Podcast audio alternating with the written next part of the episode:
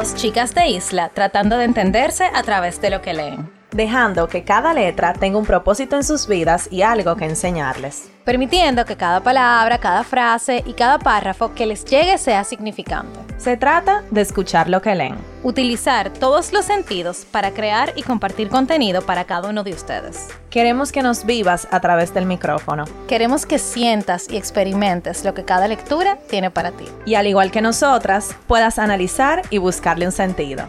¿Estás escuchando? Letras al aire.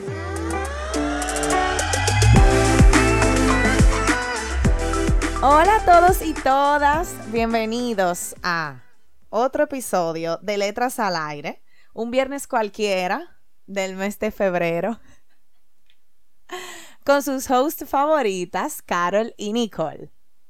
Hola a todos y todas, bienvenidos a otro episodio más. Señores, déjenme decirle que nosotras, de verdad, le hemos dado duro a la lectura. Pero duro. Se oyó mal eso. Para hoy tenemos un libro que no elegimos nosotras. Lo eligieron por nosotras. Chin, chin, chin. Nosotros este mes solamente tenemos un una condición en el mes de febrero, que sea dominicano el libro o que sea de amor. Y no, no hemos leído un libro de amor todavía, Nicole. Eso viene, eso, Eso viene. Pero este libro es un libro dominicano de un autor dominicano y, como dijo Nicole, no, no lo elegimos nosotras, lo eligió la Biblioteca Nacional Pedro Enríquez Ureña. ¡Ué! Gracias por, la- por el apoyo. Bueno, la Biblioteca Nacional nos contactó porque le gustó el proyecto y quiere colaborar con nosotros y queremos hacer cosas juntos. Tenemos muchas ideas chulas y una de ellas es empezar leyendo, obviamente. Y ellos nos sugirieron, nos recomendaron este libro de cuentos cortos, que este es el mes de los cuentos cortos y de los poemas. O sea, no hemos leído más nada.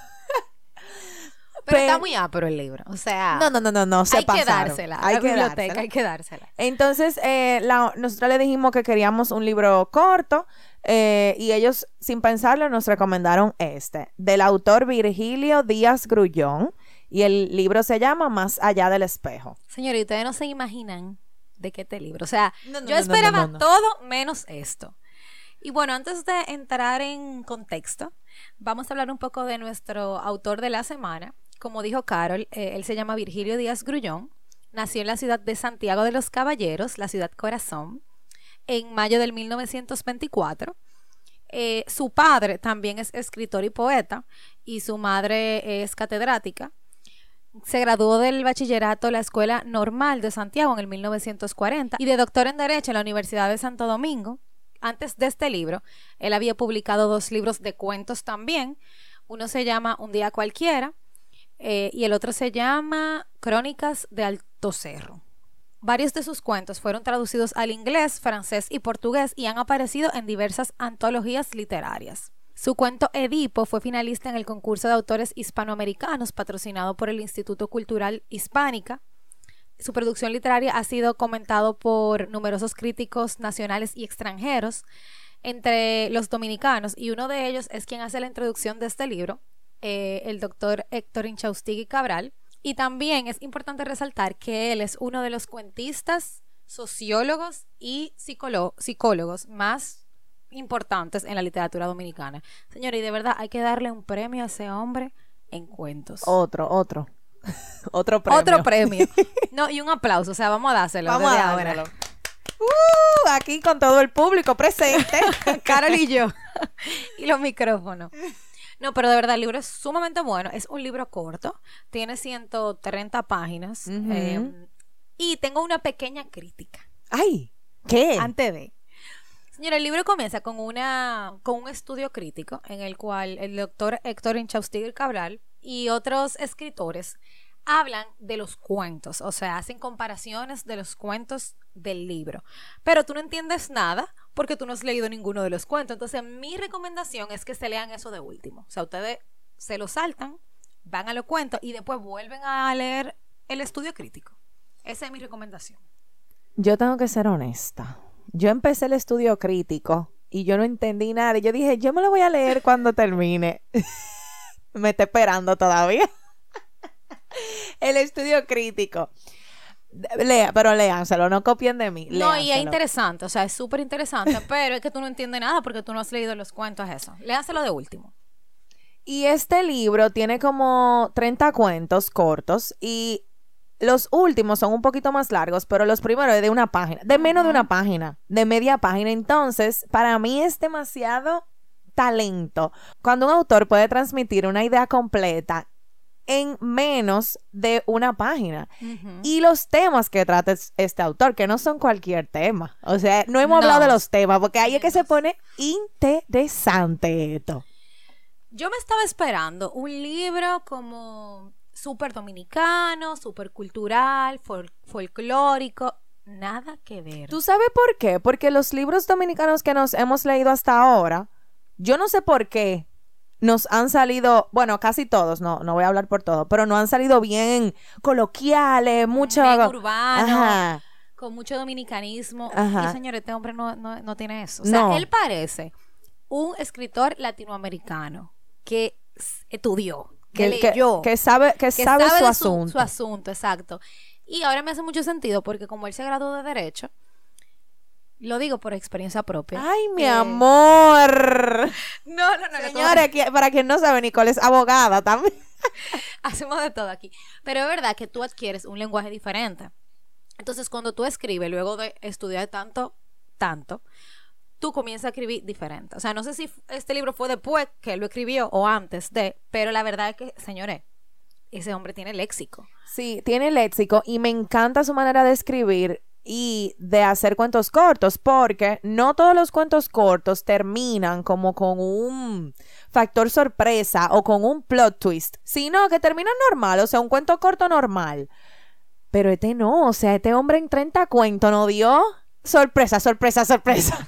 O sea, yo estaba, dije, wow, pero vamos a hablar de los temas que trata el libro, porque hemos, hemos dado mucha vuelta. Bueno, eh, principalmente, y para ponerle como un contexto al libro, el libro se llama Más allá del espejo. Yo no sé si ustedes saben o han visto que en películas, señores, dicen que después de los espejos hay de que otra dimensión, ¿verdad? Ustedes han escuchado eso. ¿Tú Yes, escuchado eso, verdad? yes. Bueno, el cuento, di que el cuento, el libro es así, o sea, todo es en otra dimensión, entre comillas, o sea, trata sobre eh, temas, o sea, todo es criaturas místicas, el mundo de la astrología, de los medium, eh, de la gente que trasciende, de los aliens, o sea, él es una mezcla, yo diría que de ciencia ficción con novela, y te tira esos cuentos en un párrafo y tú te quedas, ok, Sí, él ¿qué trata... es esto? Él trata temas sobrenaturales, después paranormales, de, ajá, después sea, de la muerte. Nada es normal, o sea, nada en este libro es aburrido, ni normal, ni cotidiano. Todo No. es mucho realismo mágico también, o sea, es, es demasiado. Sí, entonces él se envuelve como en este, en este mundo de después de la muerte o cuestionando como esas cosas Ajá. que de verdad, wow, o sea, él fundió. Eh, ese señor fundió. Yo ¿Qué no fue lo que tú dijiste ahorita? Ay, no lo puedo decir en público porque no Para quiero- el Patreon, para el Patreon. Para Patreon, no quiero faltar respeto al doctor Grullón. Pero em, yo lo que, antes de hablar de los cuentos, para, ¿verdad? Para poner un contexto, yo quiero que hablemos, Nicolillo, de qué nosotras pensamos de esto, de, de los aliens, del mundo después de la muerte, de lo sobrenatural, de, del mundo más allá del espejo, porque eh, et- esto no solamente es él que lo cree, o sea, hay muchísima teoría, hay muchísima cosa de, de este Alrededor tema de eso. alrededor de esto. Yo creo que yo soy más open que tú en ese sentido, ¿verdad? Bueno, después que tú me dijiste que tú crees en la reencarnación, Yo creo que sí. Yo Yo, no- creo en otras vidas. Que uno, o sea, yo no sé en, si sería la reencarnación como tal, pero yo sí creo que la gente puede tener o tuvo otras vidas. Y también me hace mucho sentido el hecho de tú, él habla mucho de esto, del retroceso, como del volver. O sea, por ejemplo, señor, esta frase, polvo eres y en polvo te convertirás. Entonces, eso, el tú volver a lo que tú empezaste siendo. Y no sé, señores, todo es posible. O sea, yo no sé si yo creo en los aliens, así como tal, Pero si hay vida aquí, señores, tiene que haber vida en otras galaxias. O sea, ¿por qué? Porque nosotros somos lo único en el universo que tenemos No, vida. claro, yo también, yo 100% creo en vida en otro, en otro lugar que no sea la Tierra. Pero es que, Y que- eh, eh, no sola- él no solamente No, trata no, no, no. Ajá. de los aliens. No, no, por ejemplo, vamos es a hablar... como otras dimensiones Exacto. dentro de la vida humana. Exactamente. Por ejemplo, el tema de los medium. ¿Tú crees en eso? Bueno, loca, yo no sé. Es que para mí, Que pueden Si tener eso- contacto con personas que ya murieron y eh, como que transmiten mensajes. es que para mí, si eso fuera real, yo creo que tuviéramos más avanzado en esa categoría. Tú sabes que lo que yo creo, que no todo el mundo tiene la capaci- capacidad de hacerlo, porque para mí eso es un don. Y los dones, o sea, yo que soy creyente, los da Dios.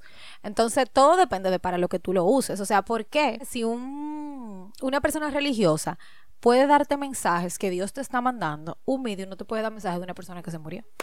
Sí, eso, O sea, eso, eso es lo que obviamente. yo digo. Pero eso es si tú crees en que la gente luego que se muere queda rondando. Que eso es otra. O sea, por ejemplo, yo toda mi vida he creído que después de que tú te mueres, tú te mueres y ya. Pero si tú crees O sea, en que el tú no vas medium, para el cielo. sí, Pero eso es pero eso es otra cosa. Yo digo, como vida humana, por ejemplo, que un espíritu se pueda comunicar, o sea, un espíritu de una gente que murió. No di que un espíritu de no sé qué. Bueno. Yo lo que estoy diciendo es que un espíritu de una gente que murió se pueda comunicar con esta dimensión eh, física. Es lo que digo. O sea, ahí es que yo no sé. Ni sé. Obviamente yo creo en los espíritus y creo, y creo en, en tal vez más Yo sí cosas. creo que sí, porque a mi hermana y a mí nos, nos pasó una vez. Nosotros estábamos en Salcedo, en la casa de mi abuela, que ya falleció, en paz descanse. Y mi abuelo se había muerto, mi bisabuelo, perdón, se había muerto hace, qué sé yo, unos meses. Y fuimos a Salcedo, como a estar con mi, con mi abuela, mi bisabuela, y estábamos, había un cuarto de madera, o sea, era como una casa de madera, y estábamos las dos acostadas y mi, mi hermana sintió que hubo una presencia que se le sentó en la cama y la cama se hundió. Y ella no sentía como miedo, sino que ella sentía como paz y ella sintió que era él que estaba ahí como acompañándola. Y yo no lo sentía así, pero yo estaba ahí y yo sí sentí que había algo. Entonces, eso puede pasar. O sea, quizá eh, se supone que hay como un tiempo, no sé, o sea, esto hay mucha teoría, pero se supone, una de las teorías dice que hay como un tiempo de cuando tú te mueres y tú terminas yendo de el cielo al infierno o lo que sea, que tú estás como en transición. Bueno, yo no sé porque no he Entonces, estado quizá en ahí. ese tiempo los espíritus se puedan comunicar con lo vivo porque todavía tú no has trascendido a tu, tu vida en el más allá. Yo no sé, yo nunca he estado ahí ni tampoco he tenido gente alrededor de mí que haya tenido experiencias así. Yo sí. Ajá, ni- Varias personas. ni, ni yo he tenido una experiencia así tampoco, pero sí creo en que uno trasciende a un plano que no es físico, o sea, Exacto. que luego de la muerte, o sea, yo no creo que, en la, que la muerte se quede ahí, Ajá. o sea, yo no creo que uno se muera para toda la vida ya, o sea, los millones y millones de años que quedan ya, se quedó ahí tu vida, o sea, no creo.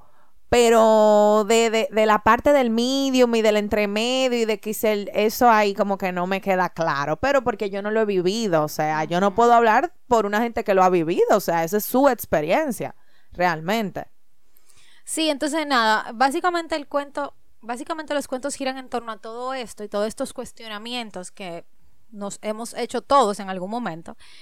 Señores, hay unos cuentos muy cool. Sí, no, tan aperísimo, tan O aperísimo. sea, de verdad, yo, por ejemplo, eh, uno de los primeros cuentos que Carol y yo lo estábamos hablando ahorita, se llama El Ícaro. y es de un señor o un joven, no dicen realmente la edad, que él siempre soñó en volar. Y, o sea, todo el mundo, yo quisiera volar, o sea, por Dios. Y él se soñó tanto eso que él quería volar, que él quería volar, que él se tiró de su apartamento en un sexto piso. Señores, él creyó que iba a volar y cayó aplatado en el suelo, o sea, y se murió. Entonces, ese cuento, que es otra cosa que él trata mucho de los sueños, él para mí, que yo lo pensé cuando lo estaba leyendo, él no supo diferenciar el sueño de la, realidad. Entonces, él habla, él toca mucho eso en, e- en este libro, de, de que ya tú te perdiste en lo que es real y lo que no es real. Tú sabes que ahora que tú dices eso, yo creo que él era sonámbulo. ¿Pero quién? Ah, el del cuento. No, El, el doctor Grullón, yo creo que era sonámbulo.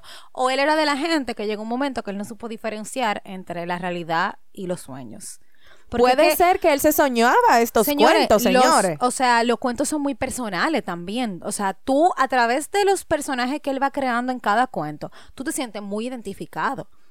Y el último cuento, que lo vamos a hablar ahorita, yo dije, no, esto a él le pasó. O sea, esto tuvo que haberle pasado, porque no ¿Cuál? puede ser. ¿Cuál es el último? El de que él se metió en el espejo. Ah, sí. Uno, uno de mis cuentos favoritos fue El viaje al microcosmos. O sea, para mí ese cuento estuvo genial y es mucho de lo que tú hablaste, Nicole, de que polvo eres y al polvo volverás. Y es de un hombre que estaba harto de la vida humana y él, no me acuerdo cómo, consiguió un experimento o algo de que lo fue poniendo más pequeño y más pequeño. O sea, primero él bajó de estatura, después le dejó de servir la ropa, después eh, llegó un punto que ya la, él a- era invisible para las personas, después entró al mundo de lo de lo de lo De los microbios. de los microbios, Y las bacterias. Ajá, luego al, al mundo de los átomos y llegó un momento donde era lo más pequeño de lo más pequeño, Pero que, todavía si- estaba vivo. todavía estaba vivo, que ni siquiera un microscopio lo podía ver. Y ahí él llegó a la plenitud. Y ahí él dijo, oh, bueno. Y ahí fue que se reveló en el cuento de que él estaba, él prefería eso que volver a la vida humana. Tú sabes, cuando yo leí ese cuento, yo me acordé de Plankton, el de Bob Esponja. Bueno, más pequeño que Plankton. No, pero señores, hay un episodio, si ustedes han visto Bob Esponja, que él se vuelve de que gigante. Ay, sí. Y es de que gigante, entonces después él se va poniendo más chiquito, más chiquito y más chiquito y él se va como desesperando. Pero a mí me gustó mucho ese A mí me gustó mucho ese cuento porque, Porque él vuelve como al inicio del inicio del inicio. Y nosotros todos y todo lo que existe está compuesto de eso, de eso vivo que él, em- eh, o sea, esa partícula o lo que va antes de la partícula que él está haciendo. Eso a mí me encantó ese cuento. Bueno, a mí me gustaron muchos cuentos, pero eh, uno de los que más me gustó es uno de dos hermanos gemelos, porque como, porque los cuentos de él también son, tienen como un humor negro, así como leve, pero Ajá. Él escribe así Ajá, medio como- chitoso, pero, Pero serio. serio. Ajá. él es chistosín pero serio, como que quiero ser comediante, pero tampoco así. Y eran dos hermanos gemelos eh, y cuando la mamá los tuvo, ellos se comenzaron a desarrollar, cada uno con su personalidad, pero había uno bueno y uno malo. Entonces ella, o sea, cuenta el cuento que hacía el bueno y que hacía el malo. Y llegó un momento en el que pasó algo en el cuento, que no se sabe qué fue lo que pasó, y murió uno de los dos. Y dicen como que, o sea, el cuento dice como que ya fue un solo entierro y había uno solo y que no sabían cuál era, cuál era el, o sea, cuál era que se había muerto. Pero, oh, señores, fue que el hermano malo, para mí, esa, esa es mi, mi resolución, y creo que la de Carol también, mató al hermano bueno. Entonces la gente, solamente había un ataúd y la gente no sabía si estaba yendo al funeral de uno o del otro. Entonces, ay, tú, esto me dio risa y no debería reírme, porque llegaron personas que pensaban que estaban yendo al funeral de, qué sé yo, supongamos que uno se llama Juan, y el otro pensaban que estaban yendo al funeral de Pedro. o sea, Exactamente. está muy cruel ese cuento, en verdad. Hubo otro cuento que se llama El cuento sin título. Ese cuento está demasiado chulo porque es como Inception. Ajá. Literalmente. Literalmente. O sea, el cuento lo está escribiendo, se está escribiendo mientras está pasando, Ajá, básicamente. exacto. O sea, es un hombre que le dicen que él tiene pocos meses de vida. Entonces él, él dice como que él no ha hecho nada importante en su vida y, y él empieza como a imaginar qué cosas él pudiera hacer para trascender, como para dejar algo en la, en la tierra antes de morir. Entonces lo primero que él pensó, bueno, pues voy a escribir una novela. Y entonces él se siente a escribir y mientras... Es, como, es que yo no sé ni cómo explicarlo, O Nicole. sea, es como que mientras él está escribiendo en el cuento, eso está pasando en su vida real. Entonces, es como que, qué sé yo, son como dos mundos paralelos. Nosotros que lo estamos leyendo y él que lo está escribiendo. Entonces, Eh, tú te sientes que tú estás al lado de él viendo lo que él está haciendo, porque él te va contando lo que está pasando en el momento que lo está haciendo. ¿Tiene sentido eso?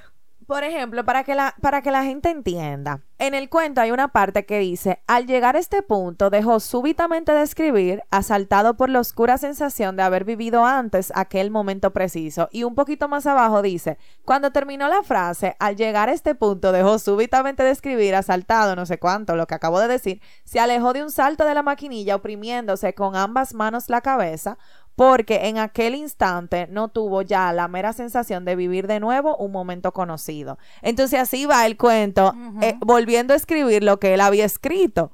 O sea, está perísimo. O sea, yo no sé cómo ese don pudo imaginarse todo esto. Demasiada imaginación. Eh, hay otro cuento que, y quiero que lo hablemos un poquito de este tema, porque creo que es un, tema importante, que se llama La resignada inmortalidad de Don Cástulo.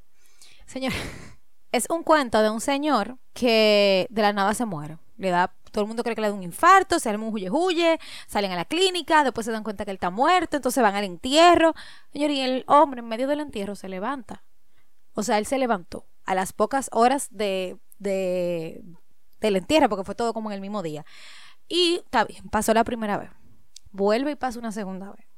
Vuelve y pasa una tercera vez. O sea, él resucita. Ajá, sí, él resucita. No, es que él no se muere. Para mí, no, no es que él se muere. Para mí, que él le da como. Ustedes saben, hay una cosa como que el corazón se te para, como una enfermedad y tú Sí, vuelves- loca, pero ya eh, dura mucho ese No, corazón espérate, parado porque sí. ya está todo el mundo llorando y él enterrándolo y, esto, y, y tenían que volverlo a abrir. Ajá. Entonces, una vez que lo dejaron de que tres días y a los tres días volvieron y él, y él estaba ahí. O sea, de que- Vivo.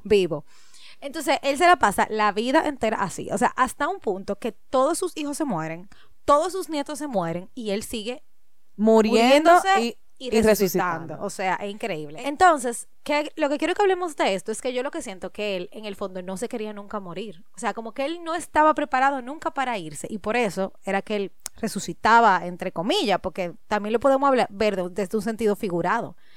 Y eso a nosotros no pasa. Que tú no te quieres morir. Por ejemplo, Carol era una que le tenía miedo a la muerte. Yo no me quiero morir. Y yo siempre he dicho que yo me puedo ir tranquila. Si yo me muero mañana, yo me voy a ir tranquila. Entonces, creo que habemos personas. A mí me ha dado un ataque taquicárdico. A mí que no me lo Pero tú lo has mejorado eso. Sí, yo lo he mejorado por la lectura, realmente, pero todavía falta. Y nada, eso, eh, eh, pienso que eso pasa con mucha gente, que uno no, no quiere trascender porque en verdad tú no sabes para dónde tú vas. No, es que es algo desconocido, porque mira, por ejemplo, nosotras dos estábamos hablando al principio y tenemos ideas muy, muy diferentes y muy al aire de qué, porque al final nadie nunca ha vuelto de allá para acá a decirte, mira, es esto, esto y esto, déjame dejarlo por escrito para que el resto de la humanidad, ¿tú me entiendes? Yo en ese cuento anoté algo que se puede, o sea, para mí fue muy importante y es que al principio las personas se emocionaban y no se emocionaban, se asustaban mucho y era como, Dios mío, o sea, el pueblo se paraba y Ajá. revivió Don Cástulo y que esto y que lo otro. Y luego pasó tantas veces que la gente seguía normal. Entonces es como un hecho extraordinario. Cuando pasa muchas veces, se vuelve algo común. Exactamente. Cuando uno hace algo extraordinario muchas veces, ya deja de ser extraordinario. Pero, o sea, ahora que tú dices eso, qué duro es que tu muerte se vuelva común. Sí, y era, o sea, ya él estaba harto. O sea, yo creo que ya en ese punto él quería morirse. Sí, de ya, yo verdad. creo que sí. Era como que él volvía a abrir los ojos y Para atrás otra vez. Y hasta- un microbio. pero- un microbio. Tú sabes que sí él se moría porque en el cuento describe que hasta olía mal el cadáver. Ajá, es verdad, es verdad. O sea que yo- de no verdad sabemos, no no, entendemos. sabemos, pero sí, eso, eso está muy interesante. Otro cuento que a mí me encantó es el que se llama Falso Embarazo. Y es de una mujer que tuvo un embarazo falso y ella se imaginó la vida de su hijo. Entonces el cuento lo hace ese hijo que está en la imaginación y él no se da cuenta hasta ya después que él es una imaginación. Y en el mismo cuento es como que nadie lo ve, él se desaparece, no sé qué, porque él no existe. Entonces, eso de existir en la imaginación de alguien, qué poderoso puede ser. Los amigos imaginarios. Yo tuve uno, yo no me acuerdo, pero. Yo tuve un amigo imaginario, pero yo hablo como de, bueno, sí, es que está, está fuerte eso. O sea, yo estaba viendo un meme de eh, era como un video de una mamá grabando a su hijo, de que, que qué lindo los hijos hasta que hacen esto. Y era el bebé saludando de que a una caja. O sea, como que qué creepy. Y todo el mundo ha tenido un amigo imaginario. Yo no sé el por qué eso pasa, o sea, cuál es la lógica médica, científica detrás de eso. No, yo creo que la imaginación de los niños es muy grande. Sí, pero al nivel de tú agarrarlo, ponerle un plato de comida en la mesa, señora, hay gente así, o sea, hay niños así. Yo tenía un amigo, yo me acuerdo que yo tenía un amigo imaginario y yo me lo imaginaba full. Full, full, full. Pero era, o sea, yo sabía que era un amigo imaginario. Ah, esa que no existía en la realidad. Pero esa es la diferencia, hay niños que no saben y que de verdad, ahí va fulano, no te sientes ahí. Mm, ujú. O sea, hay de todo en la vida de del todo. Señor. Bueno, y el último cuento, para no cansarlos con, con más spoilers, aquí No, pero hemos perdido la vergüenza. Tienen que leerle el libro porque no es lo mismo. No, no es lo mismo y no hemos dicho nada de los cuentos. No, en verdad no. Se llama, igual que el libro, Más allá del espejo. Y es de un hombre que él eh, va con su esposa, a, no me acuerdo dónde era. Es como un sitio de No, no, no, pero antigüedades. digo, eh, geográficamente hablando. O sea, Ah, no sé dónde estaban. Y él va, exacto, va a un sitio, van a un sitio de antigüedad y la esposa está viendo, señores, lo que vemos las mujeres, porcelana y disparate. Y él se encuentra con una parte de atrás que tiene varios espejos. Y hay un espejo que está eh, como decorado con madera. Y, o sea, súper lindo. El espejo es de que, wow. Para él, porque para, la él. esposa era de No, que la feísimo. Ajá, era de que feísimo. Pero él, lo que pasa es que a él le pasó algo extraordinario que él no entendió. Como que él se sintió que el espejo le estaba hablando, básicamente. Y él dijo, espérate, yo me tengo que llevar esto. Y él se lo lleva para su casa, lo me- ponen en un ático que no utilizan. Y de vez en cuando, cuando la esposa salía, el hombre subía y se sentaba frente al espejo, como todo hemos hecho, a mirarse y a ver que pasara algo. No pasaba nada, no pasaba nada. Y luego, un día, el espejo le responde. O sea, como que él está hablando y el espejo, en vez de como que hacer la- lo- los gestos de él, se queda inmóvil. O sea, qué creepy. Ustedes se imaginan que tú estés hablando contigo mismo en el espejo y, el- y tu parte del espejo se quede inmóvil. O sea, tu reflejo se queda Exacto, se inmóvil. queda inmóvil. Le pasó eso. Y nada, el punto es que él comenzó a entablar una conversación con el Su reflejo. su reflejo del su yo del espejo, al nivel, señores, que él dice al final que él va a trascender a esa O dimensión. sea, eh, lo que pasó fue que él primero tocó, él como que él te él entró la ajá. mano, como así, como en la, no así mismo como en la película, que tú entras dique la mano a través del espejo y se pone dique agua. Ajá, y él ahí se dio cuenta, él ahí se dio cuenta de que había un mundo más allá del espejo. Entonces, las últimas líneas del el cuento es él diciendo que él simplemente va a ir y ver qué pasa, porque él siente que él tiene ese destino de trascender, o sea, de cruzar ese espejo y ver qué hay allá, y ahí se acaba el cuento. Y si no sabemos, sabemos. qué pasa, si, si alguien lo sabe, que no diga. Del más allá, que venga a decirnos. si está allá. No, pero bueno, muy chulo. eh, es un libro corto, eh, son, los cuentos son fáciles de leer. No le dijimos, los cuentos tienen como unas imágenes, eh, me parecieron un poco creepy, en verdad. Como que me dieron no, miedo. Para mí está chulísimo porque te ilustra lo que el cuento quiere decir. A mí me encantaron las... Hubo imágenes que yo no entendí. Todas tienen un sentido, Sí, pero Nicole. hu- hubo alguna como que yo no entendí. Porque son unos dibujos tipo a blanco y negro y no sé. Pero está muy chulo. Eh, y nada, señores, yo creo que es momento de cuestionarnos. Si no se lo habían cuestionado hasta este episodio, si hay de verdad una vida más allá de la que estamos aquí, si hay otras dimensiones. O sea, et- estas son las lecturas que hacen que tú comiences a pensar de una manera más abierta. Así que felicidades al queridísimo doctor Grullón, que en paz descanse. Eh, y esperamos que si oye este episodio del más allá, nos deje saber qué tal. Y gracias a la Biblioteca Nacional por recomendarnos esta lectura. Mm, Queremos que nos sigan recomendando. Y también eh, exhortarles a ustedes a que mm, vayan a la biblioteca porque allá uno puede ir, eh, uno puede encontrar mucha literatura dominicana sobre todo y pueden aprovechar un espacio que está disponible para todos nosotros de forma gratuita y no sé, cómo cambiar de ambiente.